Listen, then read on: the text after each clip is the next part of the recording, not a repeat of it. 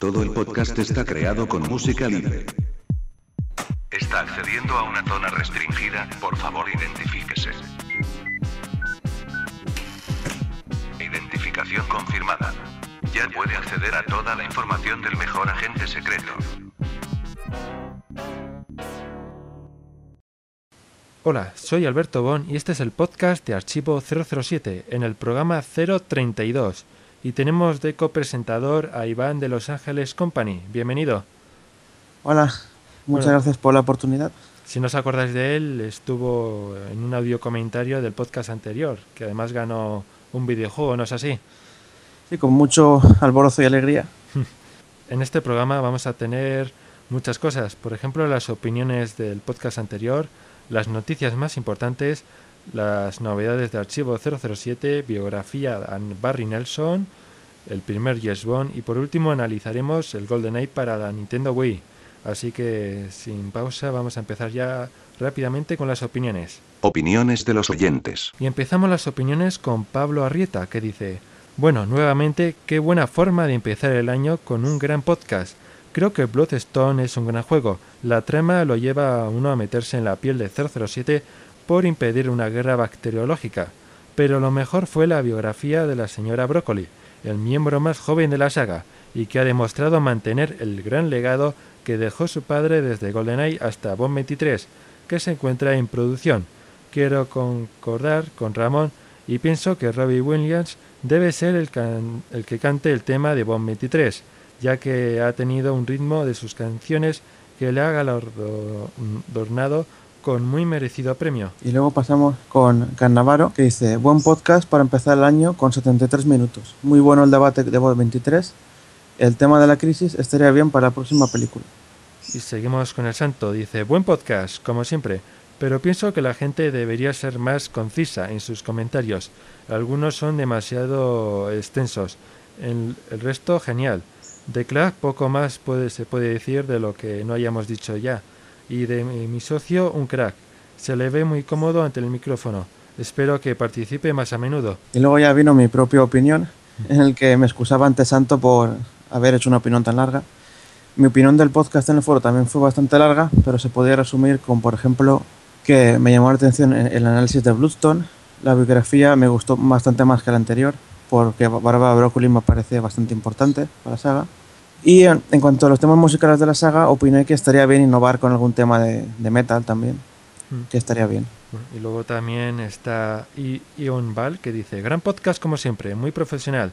Sobre las sugerencias a Bárbara Broccoli con respecto a las películas, creo que Ramón expresó muy bien lo que queremos todos los fans para, la, para Bond 23. Nuevamente mis felicitaciones y una observación, si bien estoy muy de acuerdo que Quantum of Solace le faltó sofisticación. La, pobreza que se muestra en Latinoamérica solo corresponde a ciertos lugares de algunos países. No estoy tan de acuerdo que no haya espectacularidad en las localizaciones, porque sin duda las mejores escenas de la película se llevaron a cabo en el desierto del norte de Chile. El observatorio que es impresionante y lleva gran parte de la estética de la película.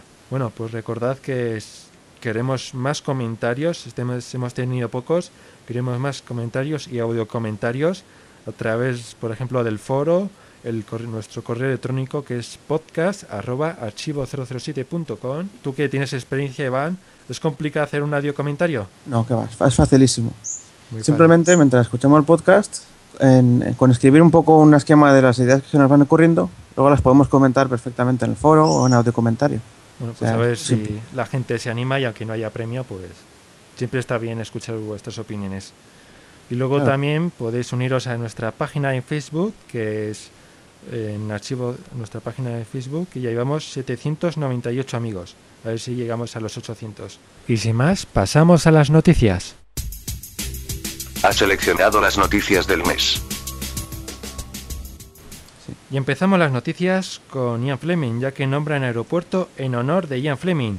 Un nuevo aeropuerto internacional para jets privados y pequeños aviones comerciales se inauguró en el norte de Jamaica, con el nombre del creador de James Bond. El pequeño aeropuerto incluye una terminal con secciones de aduana e inmigración para acomodar a los viajeros, internacionales. La sobrina de Fleming, Lucy Fleming, quien viajó desde Inglaterra para asistir el miércoles a la inauguración, expresó que su tío estaría encantado de ver un aeropuerto engalanado con su nombre en la parroquia jamaicana. Él adoraba Jamaica y encontró tanta inspiración y esparcimiento aquí, manifestó. Honestamente, no creo que él hubiese escrito esos libros de Bond, de no haber estado en Jamaica. Pues sin duda creo que Ian Fleming le debe mucho a Jamaica y Jamaica le debe mucho a Ian Fleming. Así que creo que es bastante que está bastante bien que le ahorren poniendo el nombre a un aeropuerto de Ian Fleming. ¿Qué opinas? Sí, sin duda es un bonito homenaje. Y será también un, un buen atractivo turístico para los fans de Bond. Cuando una vez viajamos a Jamaica, tenemos que visitar su casa y este aeropuerto. Claro, y como no, incluso tal vez llegamos desde ahí. Mm. Y luego vemos también que Sean Connery ha sido galardonado con un Oscar y como caballero de la Orden Británica. Ahora Sean Connery puede contar con una escultura de bronce en la capital de Estonia entre sus tributos. Sean Connery es, sin duda, un icono, dijo Carter a docenas de invitados. Él es conocido por varios nombres como James Bond o el hombre más sexy del siglo. Es un gran actor británico, un gran actor escocés y un gran símbolo de Escocia. Sí, yo creo que es una buena noticia como la antes. Si viajamos por Estonia y también habrá que visitar este busto de Sean Connery y hacerse una foto con él, ¿no? Claro, sí. Y me resulta también curioso que sea en Estonia esto. Es muy curioso. Mm. Bueno, y seguimos con los libros de 007, ya que la nueva novela de James Bond, de la cual sabíamos que había, se había encargado el escritor de Thrilles bestseller Jeffrey Diver, y cuyo título provisional era Proyecto X, ya tiene portada y título definitivo, Carta Blanca.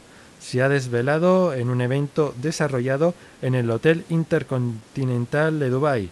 Jeffrey Diver eh, comentó, estoy realmente emocionado por haber vuelto a Dubai es una ciudad inspiradora e impresionante. Encaja como una localización Bond perfecta, especialmente para una, una novela en la que nuestro héroe a, nuestro héroe a nuevos bueno en la que lleva nuestro héroe a nuevos límites. Carta Blanca se lanzará en Reino Unido unos pocos días antes del cumpleaños de Fleming, el 26 de mayo de 2011. Pero una fantástica noticia aunque parece que el título, tanto la, bueno, tanto la portada como el título no ha convencido a muchos fans. Dicen que es un poco simple, pero bueno, yo creo que tenemos que esperar hasta mayo para, para comprobar si el interior, que es lo que importa, está a la altura. ¿Qué opinas? Sí, sin duda, las dos portadas que hay de momento, la americana y la inglesa, se ven realmente feas. Pero bueno, como has dicho, lo importante es el interior y yo la verdad es que tengo muchas expectativas con esta obra. Y luego pasamos a, la siguiente noticia. Anuncio oficial confirmando directores guionistas. Michael G. Wilson y Barbara Broccoli de Eon Productions, junto con Gary Barber y Roger Birnbaum, copresidentes y consejeros delegados de la Metro Goldwyn Mayer, han anunciado hoy que la, la película número 23 de Jazz Bond comenzará la producción a finales de 2011, para un lanzamiento mundial el 9 de noviembre de 2012. Daniel Craig volverá como el legendario agente secreto británico en su tercera aparición como 007 tras Casino Royale y Quantum of Solace. La película estará dirigida por Sam Mendes, con un guion escrito por Neil Purvis, Robert White y John Logan. Y sin duda, una gran noticia que por fin sea ya el anuncio oficial, porque claro, es lo que todos estamos esperando. personalmente me alegro que siga el director como, tal como estaba previsto y que por fin ya haya una fecha concreta. Esperemos que se cumpla. Sí, menos mal, ya tenemos confirmación de que va a estar Daniel Craig haciendo de Bond por tercera vez. Seguiremos teniendo bueno, algunos, de los guionistas que hemos tenido antes. Y el director, la verdad es que se ve muy ilusionado con este proyecto, así que espero con ganas a ver qué ideas nuevas trae en esta nueva aventura de 007.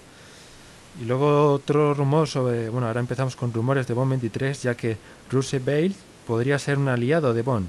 El pasado 5 de diciembre nos hicimos eco del rumor del, que hablaba sobre la contratación de Simón Russell Bale para Bond 23 por su porte y forma y forma lo lógico era y forma y lo lógico era pensar que el director Sam Mendes habría pensado en él como enemigo de Bond. Sin embargo, este prejuicio podría estar alejado de la realidad, ya que Mandrake de Telegraph afirma que el distinguido actor de teatro estaría en conversaciones para aparecer en la próxima película de James Bond, como uno de los buenos.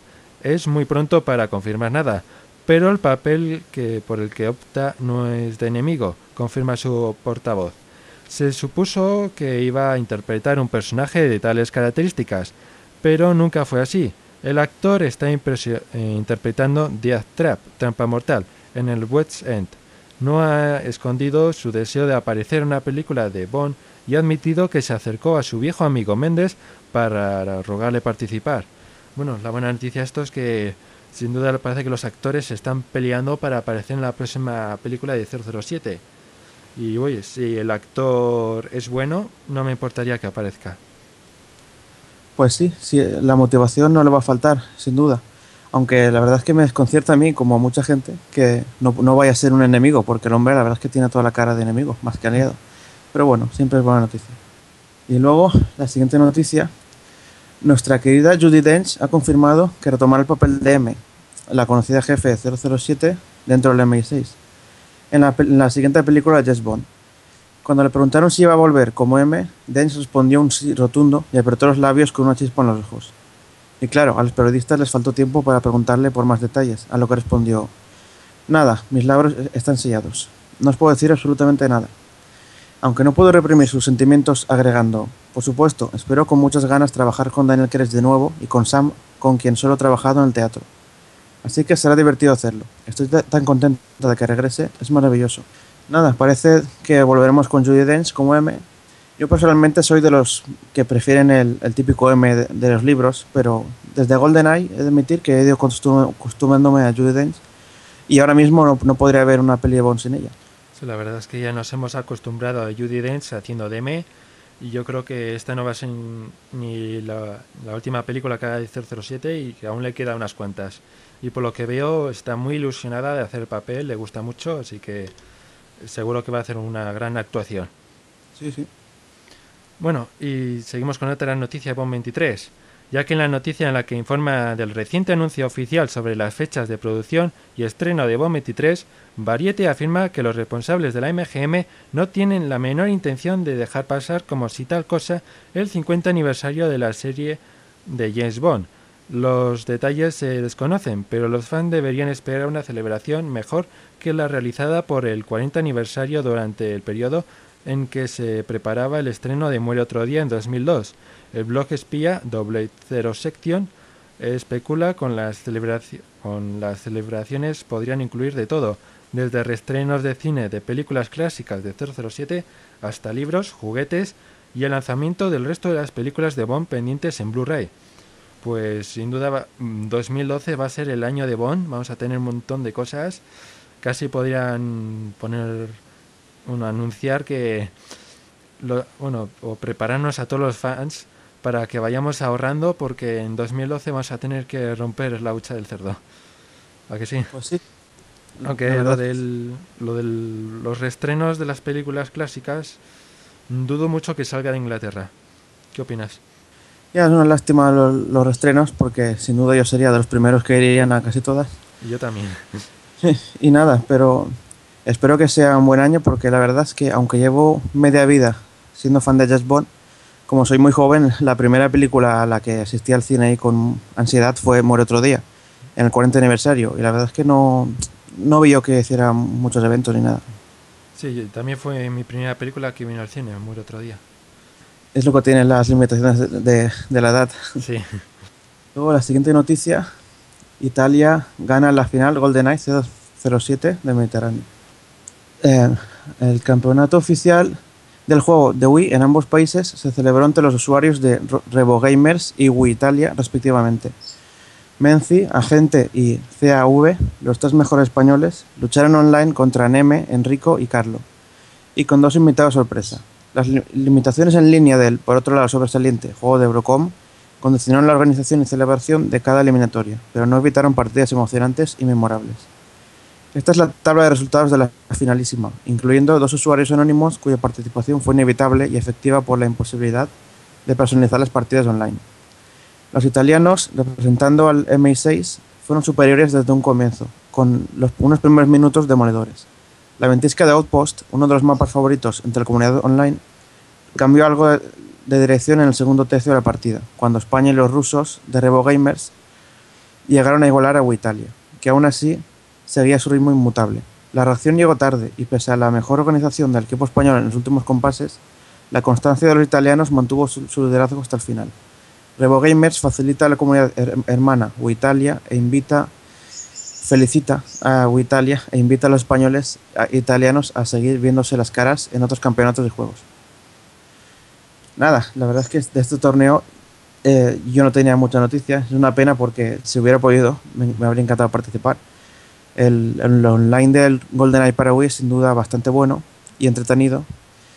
Y nada, enhorabuena Italia que ha ganado la final y a ver si tenemos suerte la próxima vez los españoles. Sí, la verdad es que habría estado interesante poder eh, ver este, este campeonato por internet, al menos. y habríamos estado apoyando a España, como bien se merece. Y una lástima que no haya, po- hayamos podido ganar. Pero bueno, a ver si se animan y hacen más campeonatos, que puede estar bastante bien. Sí, sí, sin duda. Bueno, y para terminar, eh, un informe de Deadline afirma que el nuevo juego de James Bond ya ha sido aprobado por Activision. Se rumorea que la, la, encargar- la encargada de desarrollar este juego será Raven Software. La verdad, la verdad es que lo más probable es que Raven Software, que ya se ha podido ver un vídeo de in-game eh, hace unos días, pues mm, lo más seguro es que mm, este juego yo creo que aparecerá a finales de 2011. Y ahora y este juego podría ser otro que aparezca con la película. Pero bueno, no sé, eso ya habrá que esperar para ver lo que pasa. ¿Qué opinas? Sí, la verdad es que está confuso porque eh, en teoría ya han salido imágenes del juego, pero saldrá más o menos como la peli. Y Por eso yo creo que en 2011 tendremos otro juego con Ramen Software. Porque Sí, sí. y por lo que vimos en el vídeo ya estaba bastante avanzado para haber hecho algo sin tener un guion y sin saber dónde iban a rodar exactamente. pues yo creo que hasta que ahora empezarán a hablar con los productores para empezar a hacer el videojuego otro desarrollador. Pero Ramen Software yo apuesto para 2011. sí, es cierto. Y además es muy curioso, hay que resaltar que Activision de momento no se ha casado con ninguna compañía desarrolladora para sus juegos. Mm. Han pasado ya Eurocom, ha pasado también em, Vi- Vinox para Quantum of Soles y, y de hecho había una compañía por cada consola en Sí. versiones del juego. Trillas, sobre todo estaba Trillas en el... Sí, fue también. la- el diseñador principal. Se me ha ido la cabeza, sí. Mm. Y nada, habremos qué tal Raven Software. Sí, bueno, pues sin más yo creo que podemos pasar a las novedades de Archivo 007, pero antes escuchemos nuestra promo.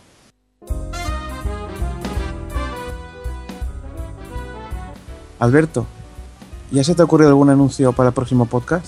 Que va, llevo todo el mes pensando y no se me ocurre nada. A ver si te puedo ayudar. ¿Qué es lo que quieres anunciar?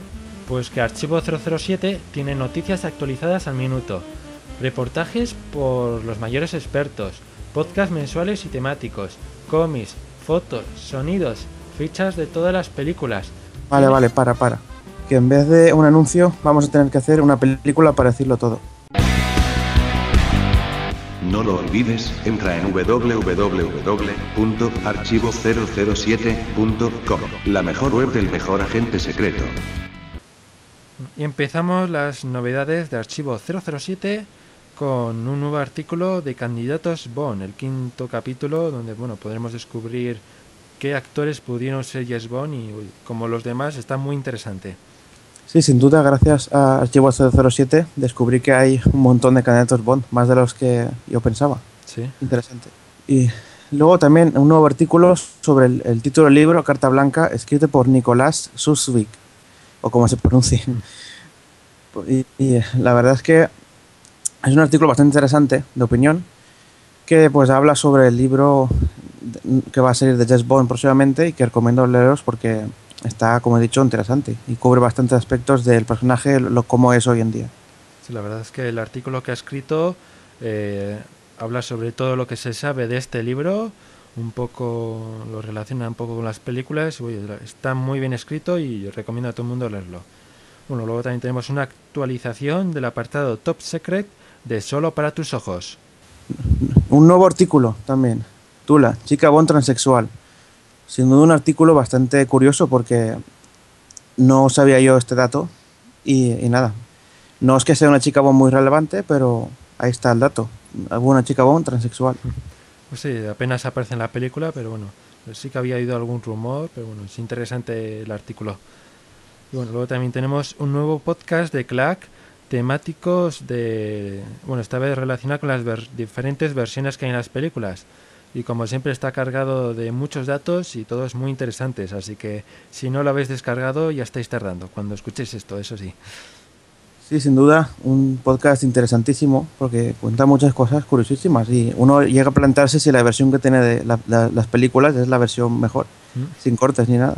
Y pasamos también a, a actualización de La espía que me amó, Errores, gracias a Jordi Royce Requena. Y, y nada, una vez más aquí tenemos los errores de las películas de, de James Bond, los, los principales gazapos y, y nada, recomendamos leerlos. Luego también tenemos nuevo cómic, Zig Zag número 30, Intriga en el Ártico. Luego también tenemos otro cómic de adaptaciones de películas acerca del Doctor No, de 1963, de DC Comics. Un cómic nunca editado en español, traducido en exclusiva para vosotros en Archivo 007. Se trata de la primera versión en cómic de una película de James Bond, la de Doctor No. En 1963, DC Comics, la editora de Superman y Batman, publicó la versión en cómic de Doctor No con guion y dibujo de Norman Nodel. Tuvo versiones griega y sueca, pero no española. Bueno, y por si parece poco, también tenéis dos nuevas imágenes en la sección de imágenes, portadas y otros.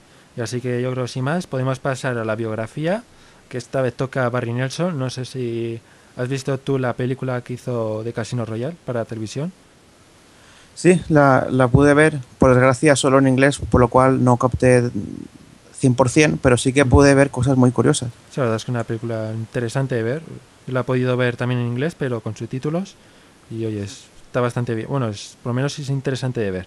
Bueno, ahora vamos a conocer un poco a Barry Nelson, a ver qué, qué nos puede, qué podemos conocer de él. Y seguiremos con el análisis de Wii, que le has dedicado unas cuantas horas, ¿no? Sí, sí. Bueno, Es un juego al que primero no pensé que me gustara tanto, pero luego... Sí, sí. engancha. Sí, sí, sin duda. Bueno, pues entonces pasamos a la biografía. Biografía del mes. Barry Nelson, nombre artístico de Robert Hacon Nelson, nació el 16 de abril de 1920 en Oakland, San Francisco. Comenzó a actuar en la escuela a la edad de 15 años. Se graduó en la Universidad de California en 1941 y debido a sus esfuerzos de teatro en la escuela firmó de inmediato un contrato con Metro Golden Mayer para trabajar en La sombra de los acusados. Su primer papel de protagonista fue en 1942 con Un yankee en la carretera de Birmania. Durante su servicio militar en la Segunda Guerra Mundial, Nelson debutó en Broadway. 5TV le permitió interpretar papeles de mayor importancia. Al contrario de lo que la cultura popular conoce, Nelson fue el primer actor en ponerse el traje del agente secreto británico James Bond para un episodio de la serie de televisión americana Crimas, titulado Casino Royale, realizado en 1954 y difundido el 21 de octubre del mismo año a las 8 y media. Live from Television City in Hollywood.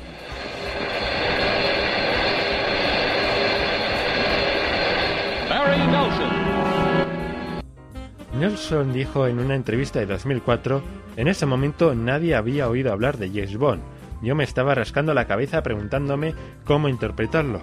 Yo no había leído el libro ni nada de eso porque no era muy conocido. Dicho episodio, realizado por la CBS Televisión por Williams Broms, de duración de 60 minutos, hacía aparecer también por primera vez en la pantalla al villano Le Chiffre, interpretado por Peter Lorre, y Felix Leiter, interpretado por Michael Pate. La música corrió a cargo de Jerry Goldsmith. En los 60 apareció como invitado en series de televisión como Alfred Hitchcock presenta. En 1978 fue nominado para un premio Tony al mejor actor en un musical por su papel como Dan Connors en La Ley de 1977 con Liza Minnelli. Entre otras, ha actuado en películas tales como El aeropuerto de 1970 y El resplandor de 1980, como el gerente del hotel que entrevista a Jack Nicholson para una oferta de trabajo.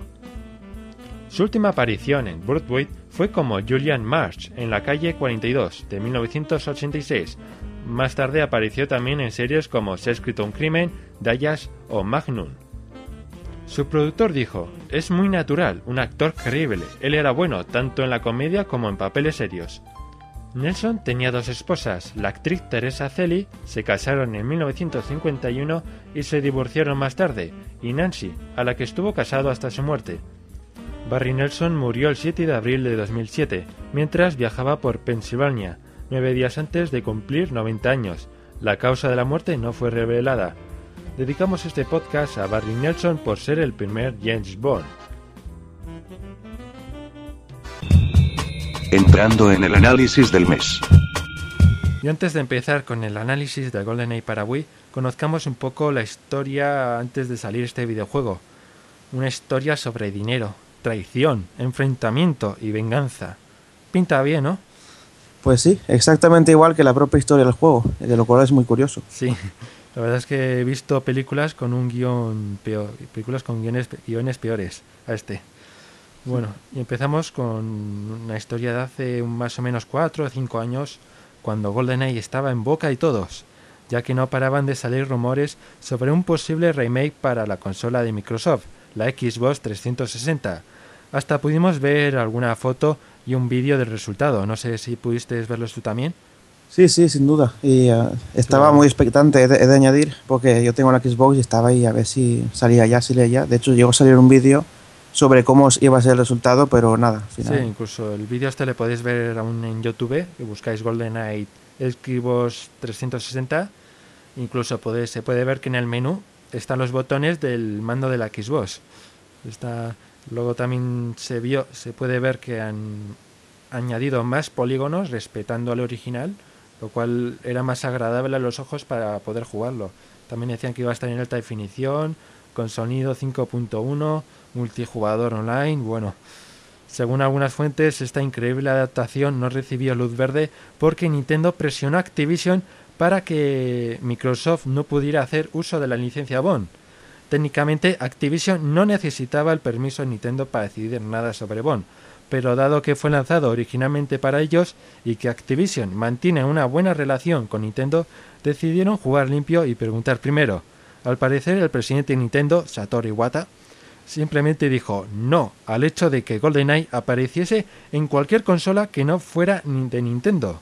Activision negó entonces el uso de la licencia Rare y, a Rare y Microsoft para mantener su buena relación con Nintendo. O sea, ya yo creo que en ese momento estaba en los estudios de Rare casi a punto de terminar el juego. Incluso yo creo que estaban a iban a poder anunciarlo en una revista de videojuegos, pero yo creo que en el último momento peinó Nintendo y dijo nada de nada. Sí, lo cual es una lástima porque eh, otro juego muy similar a GoldenEye, Perfect Dark, que fue un juego totalmente diferente en historia, pero que se basó en el motor de GoldenEye. Sí, que decirse es- que es el sucesor. Sí, el sucesor espiritual, como si dijéramos, Sí. sí, que llegó a, a lanzarse una versión mejorada para Xbox, que es muy buena, muy buena. Mm. Pero por desgracia la de GoldenEye pues no pudo venirnos por, por cuestiones de licencia bot. Incluso esta versión de Perfect Dark incluía mapas de Golden Knight Sí. para jugar por internet. Está bastante Sí. bien. Muy bueno. Pues lo curioso de todo esto es que durante las negociaciones bilaterales entre Microsoft y Nintendo, la compañía japonesa le fue ofrecida la posibilidad de obtener los derechos de lanzar la versión original de GoldenEye 007 en su consola virtual, a cambio de su beneplácito para lanzar esta edición eh, especial en su sistema de Xbox Live Arcade de Microsoft. El rumor indica que Nintendo no estuvo de acuerdo, lo que en cualquier caso hubiera beneficiado a todos, incluso a sus usuarios. Imagínate lo que habría sido el GoldenEye original en, en la consola virtual de la Nintendo y luego la edición especial en la Xbox.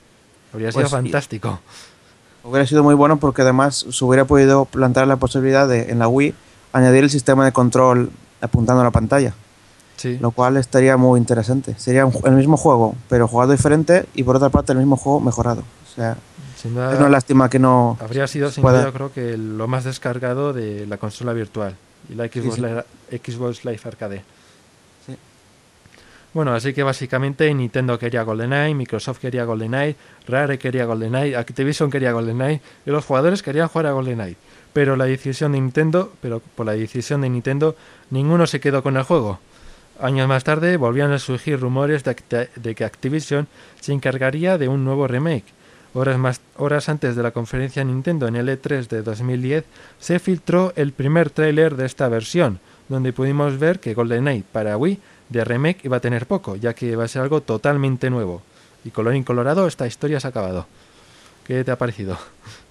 Sí, pues la verdad es que es una historia llena de claros y oscuros. Sí, Lo bueno que tiene es que finalmente hubo algo de GoldenEye, aunque sea un remake bastante raro. Pero bueno, para un fan de James Bond siempre viene bien algo de James Bond.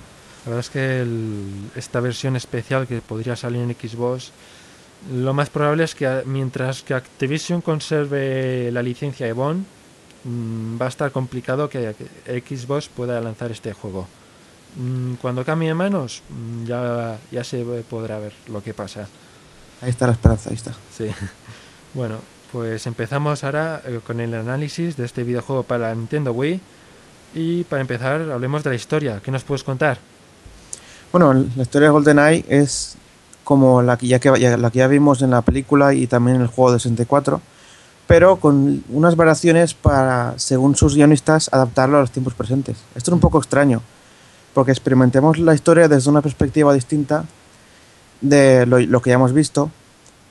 Y eh, como novedad principal nos encontramos con que es Daniel Craig y no Brosnan quien interpreta el papel de 007 además de otros deta- detalles como la eliminación del personaje de Boris de la trama o la reconceptualización radical del personaje de Zukovsky. La nueva trama, pese a resultar mucho más pobre que la de la película, es un marco ideal para el nuevo concepto del juego, con un desarrollo bastante cinematográfico al estilo de las películas de Daniel Craig. A diferencia del original de Rare, la evolución de las misiones en este GoldenEye es totalmente lineal, dado que hay una gran sucesión de escenas y eventos ideados para dinamizar la acción de una forma bastante cinematográfica, como ya he dicho. Bueno, ¿qué te ha parecido a ti la historia?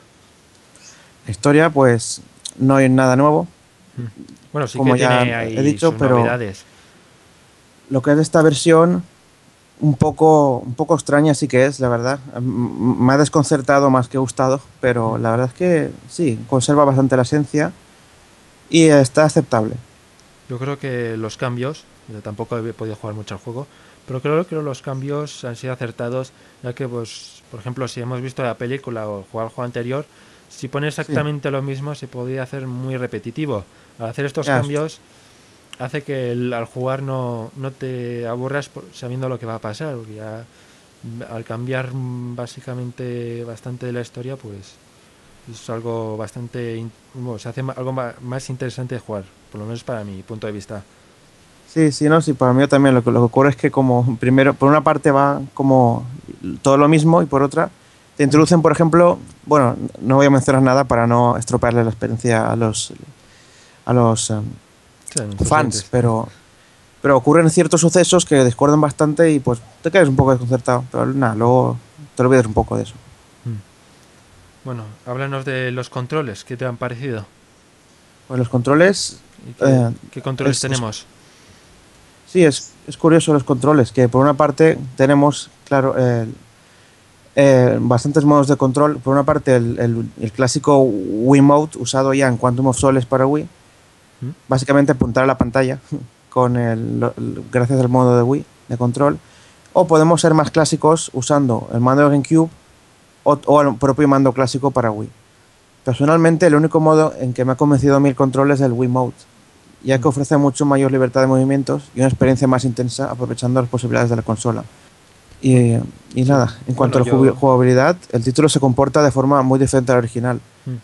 Se retoma la, la dinámica de Quantum of Solace, ya que se trata de un shooter en primera persona en el que la prioridad es el sigilo y mantenerse salvo del, fu- del fuego enemigo.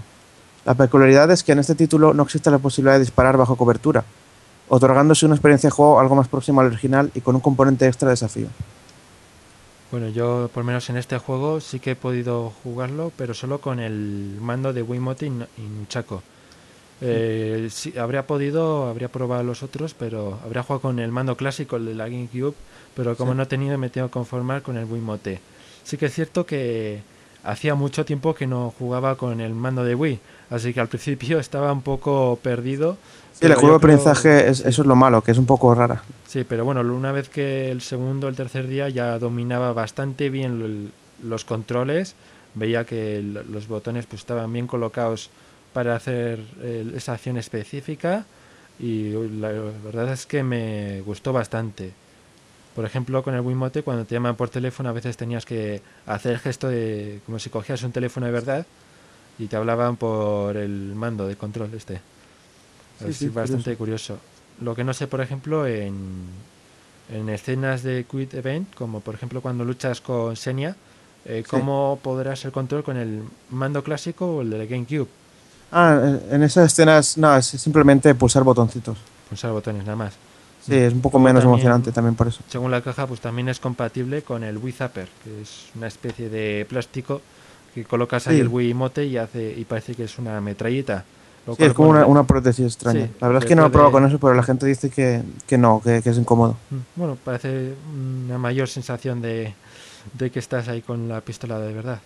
Ya, está más pensada para juegos en que el movimiento es automático. Y claro, Mm. al hacer movimiento manual en este juego, pues es un poco rarito, dicen. Sí, ah, bueno.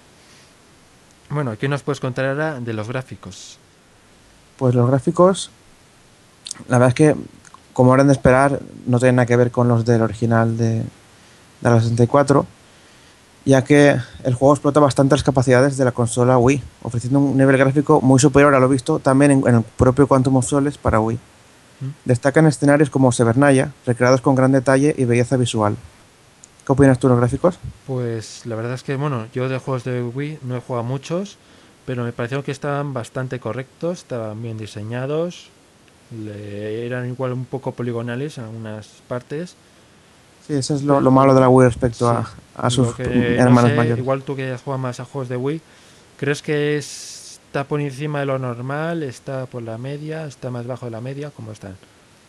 Pues la verdad es que en por lo menos en cuanto a escenarios es bastante por encima de la media. O sea, sorprende una Wii que por desgracia no es compatible con el High Definition, pero Sí. casi que, que se mantiene muy a la altura de la Xbox o la Play 3. Sí, bueno, luego también con la Wii se puede comprar un cable de componentes para Sí. mejorar un poco la calidad de la Wii y yo creo que con este juego sí que se nota bastante. Sí, sí. Está, la verdad es que en cuanto a animaciones y tal, está más... eh, En todos los aspectos supera lo que fue el Quantum of Solace para Wii, en todos. Mm. Entonces, ¿crees que está a un nivel gráfico superior al normal? Sí, yo le pondría un 8, perfectamente. Vale. 8 de 10. Eh, es- bueno, luego estamos con el sonido y la música. ¿Qué opinas? En cuanto al sonido de la música, pues cabe decir que por desgracia pasa totalmente desapercibida la, la música durante el juego, dado que durante las misiones está muchas veces no está presente y en momentos de acción se repite mu- mucho la misma melodía. Está el, co- el acompañamiento, hay que decir que es muy bueno, aunque es un poco genérico, Sí. pero funciona, funciona. Est- Esto contrasta, eso sí, con el, el juego original de Rare para la 64, que tenía una melodía, una melodía distinta en cada misión.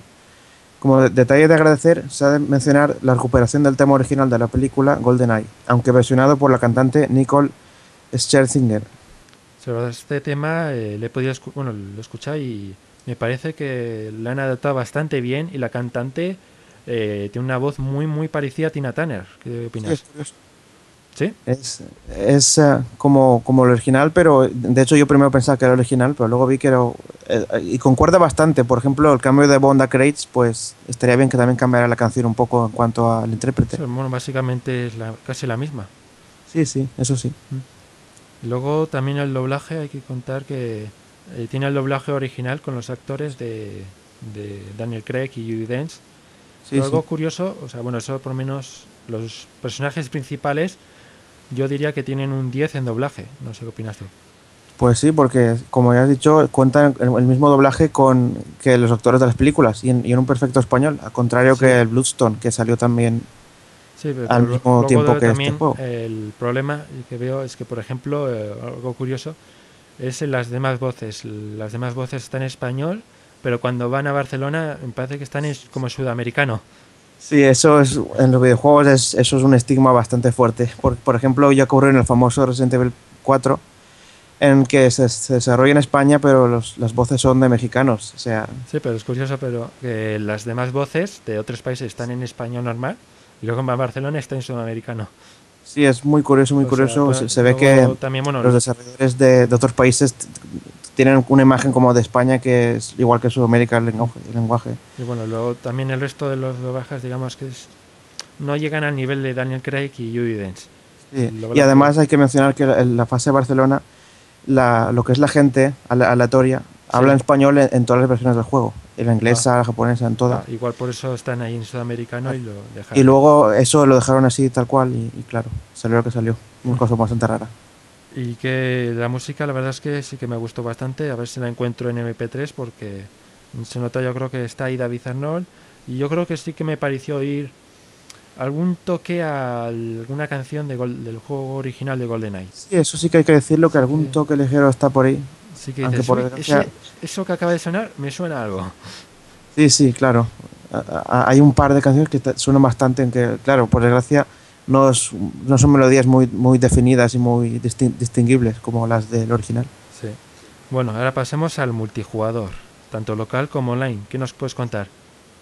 Bueno, en cuanto al multijugador, la verdad es que hay que dedicarle una mención especial al multijugador local, ya que este es uno de los aspectos que más destacó Activision en su campaña de marketing, dado que el original para Nintendo 64 sobresalía en este aspecto. Eh, sin duda le preguntas a cualquiera acerca del juego original y te responderán que el multijugador, pues probablemente te dicen que, que pasaron horas y horas. Sí. Si lo analizamos, vemos que este multijugador es bastante bueno, pero no satisface para nada las expectativas que Activision creó, ya que lo comparaba constantemente con el original de Rare, cuando en, en este ni siquiera tenemos la opción de elegir nuestro propio repertorio de armas a repartir por el mapa. Son sin duda dos jugabilidades totalmente distintas y, casi opuestas, podríamos decir.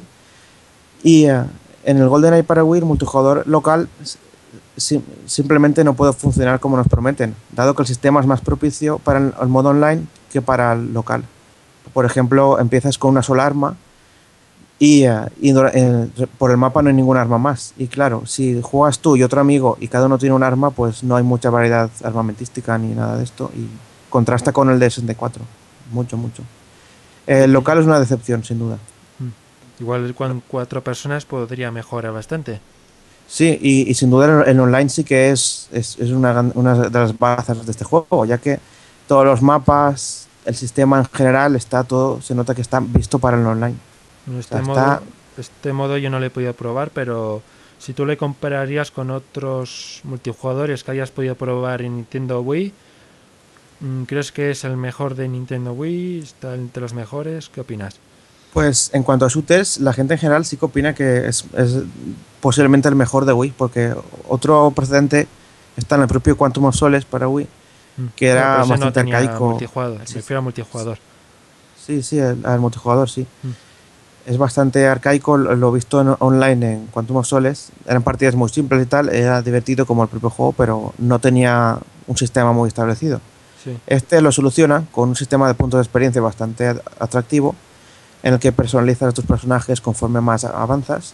El sistema de juego es bastante bueno también, los mapas muy bien creados, el- los modos de juego hay algunos muy originales. O sea, en general yo le pondría casi un 9 de 10, porque y encima para ser de Nintendo Wii, que no tiene sagas establecidas como Halo o no tiene eh, los Call of Duty para versiones más superiores, pues yo diría que es de las mejores opciones para Wii. ¿Y los mapas? ¿Hay algún mapa así que esté bastante que se inspira al original o son todos nuevos? Ah, En cuanto a mapas, la verdad es que tiene un poco de- del original. Por ejemplo, vemos que hay un mapa sobre la jungla, ¿Mm? que sabemos que en el original había una jungla también, pero no tiene nada que ver, son diferentes conceptos. Está, por nada. ejemplo, uno que me gusta bastante, me gustó bastante el original era el Sí. Facility. No sé si está incluido en este. Ah, Facility sí, está incluido, pero claro, como he dicho, está totalmente diferente. Incluso los colores, las texturas no, no, no, no concuerdan mucho entre ellas y lo que es la estructura, pues menos aún. Es un poco triste, sí, la verdad. Eh, los servidores, ¿qué tal van? Los ¿Funcionan servidores online sí, pues va, va- va bastante bien, la verdad. La- lo malo de, de esto, de este juego, es que si eh, el, el host, el que hostea la partida, que es designado a- aleatoriamente, vamos, el, pr- el primer jugador que se conecta, si este abandona la partida, todos los jugadores abandonan la partida. Eso lo veo ahí un Ah, poco pega. bastante mal establecido, pero pero no suele ocurrir. Bueno, pues ya sin más pasamos a la conclusión y nota final.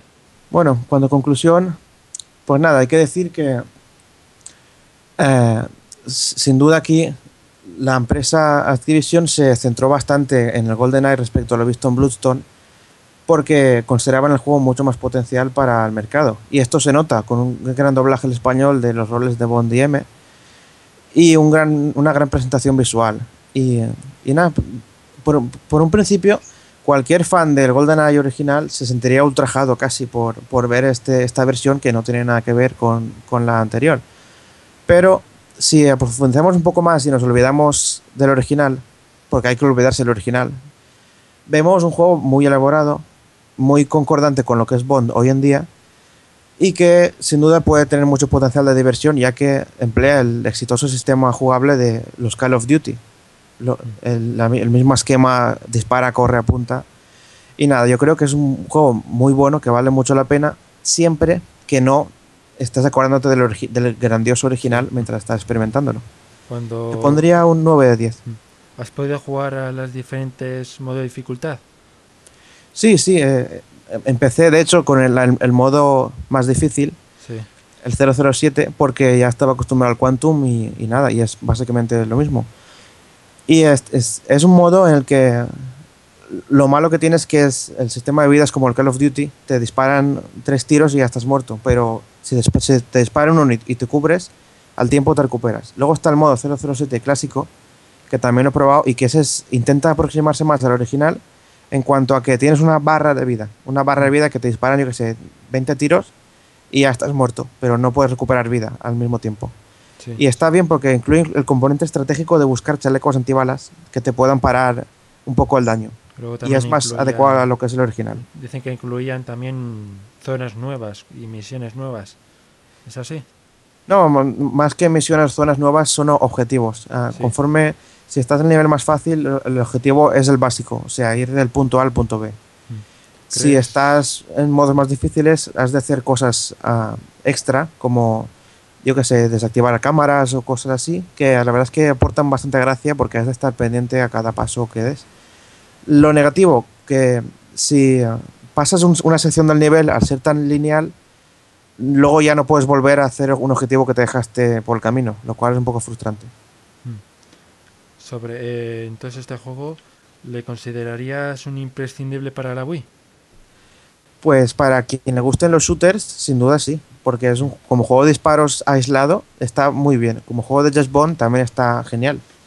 Bueno. Y nada, es bastante recomendable, sí. Yo por estoy bastante de acuerdo por lo que de lo que has dicho, bueno, de lo que he podido jugar y todo esto.